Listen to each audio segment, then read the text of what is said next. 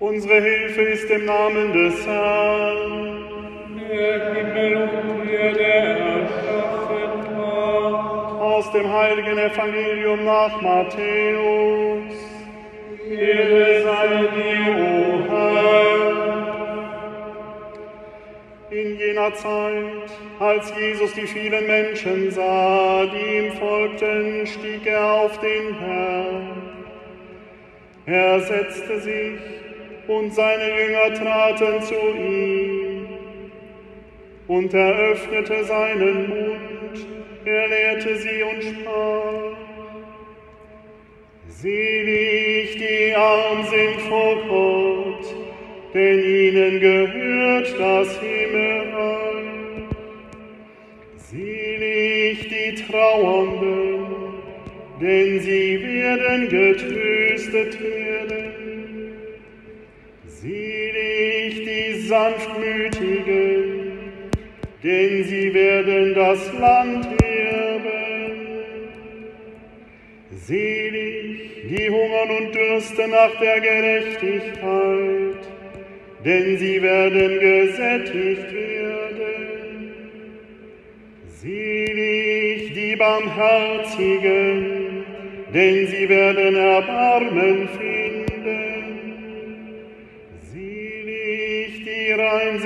Herzen, denn sie werden Gott schauen.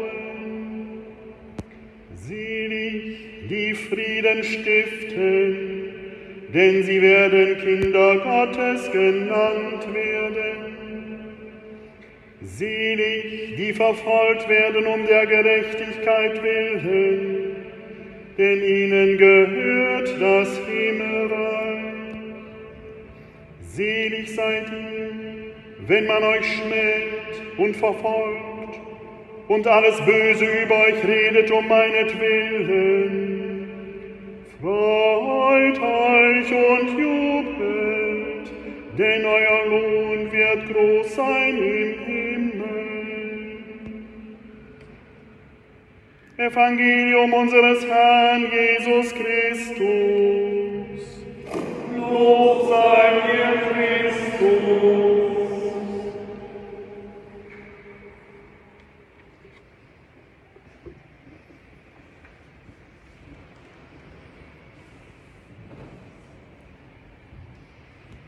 Alle Jahre wieder, in der Nacht vor Allerheiligen,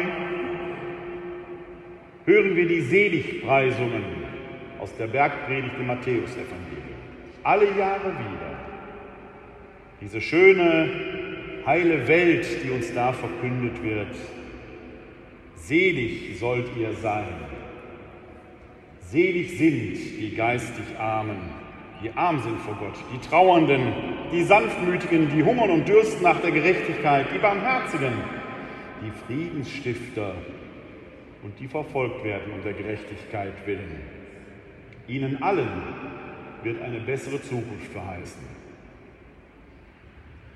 Wir sind hier in Wuppertal, der Stadt Friedrich Engels, jenes Kompagnons von Karl Marx, der einmal gesagt hat, Religion ist Opium des Volkes.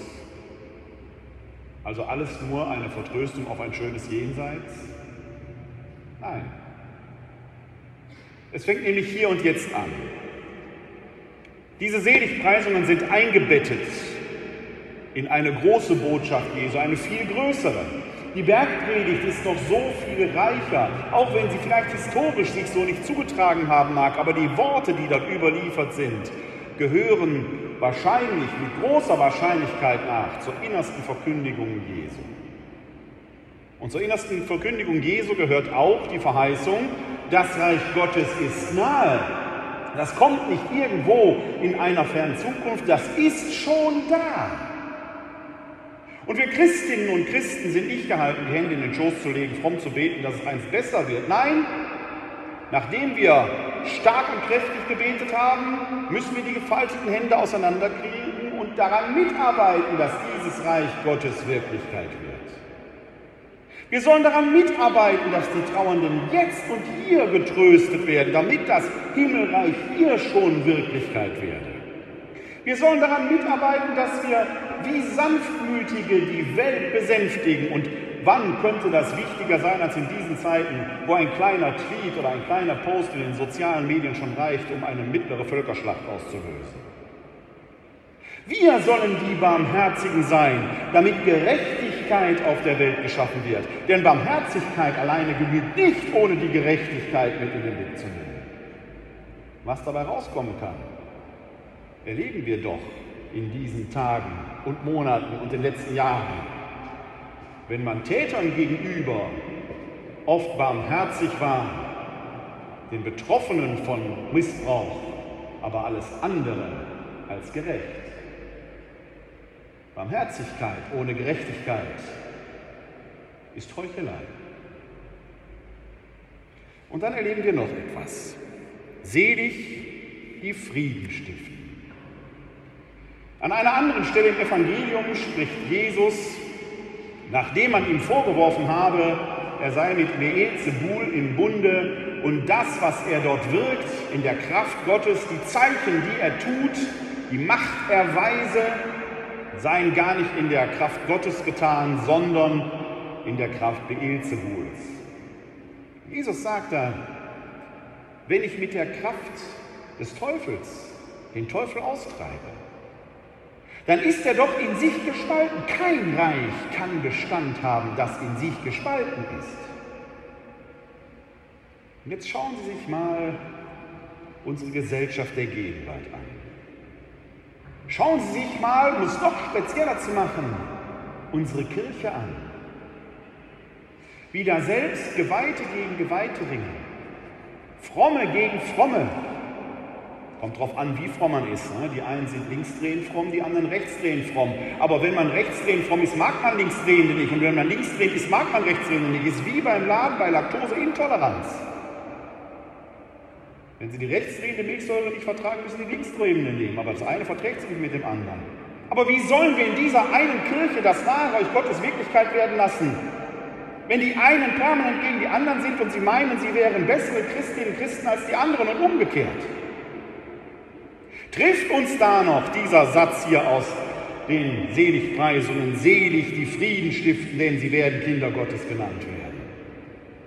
Immer wieder hören wir hier von den Kanzeln, ihr sollt Licht sein, tragt in die Welt ein Licht, geht, macht es hell. Und nach dem Geht hin in Frieden fallen wir wieder übereinander her.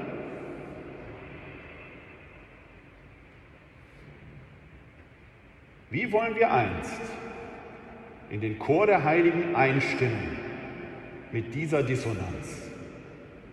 Dissonanz bringt Spannung ins Leben. Ein Leben nur in Zedur wäre langweilig. Streiten muss sein. Wir kommen nur streitend der Wahrheit näher. Wir können das von der jüdischen Tradition lernen. Wenn Sie da den Talmud lesen, da wird sogar in der Schrift gestritten, in Büchern, aber mit Respekt. Man löscht die Meinung des anderen Denkenden nicht aus, man achtet und respektiert sie und setzt seine daneben. So können wir uns ein ganzes Bild machen. Wie aber wollen wir Kirche der Zukunft sein, wenn die einen über die anderen herfallen und die anderen über den einen? Selig, die Frieden stiften, denn sie werden Kinder Gottes genannt werden.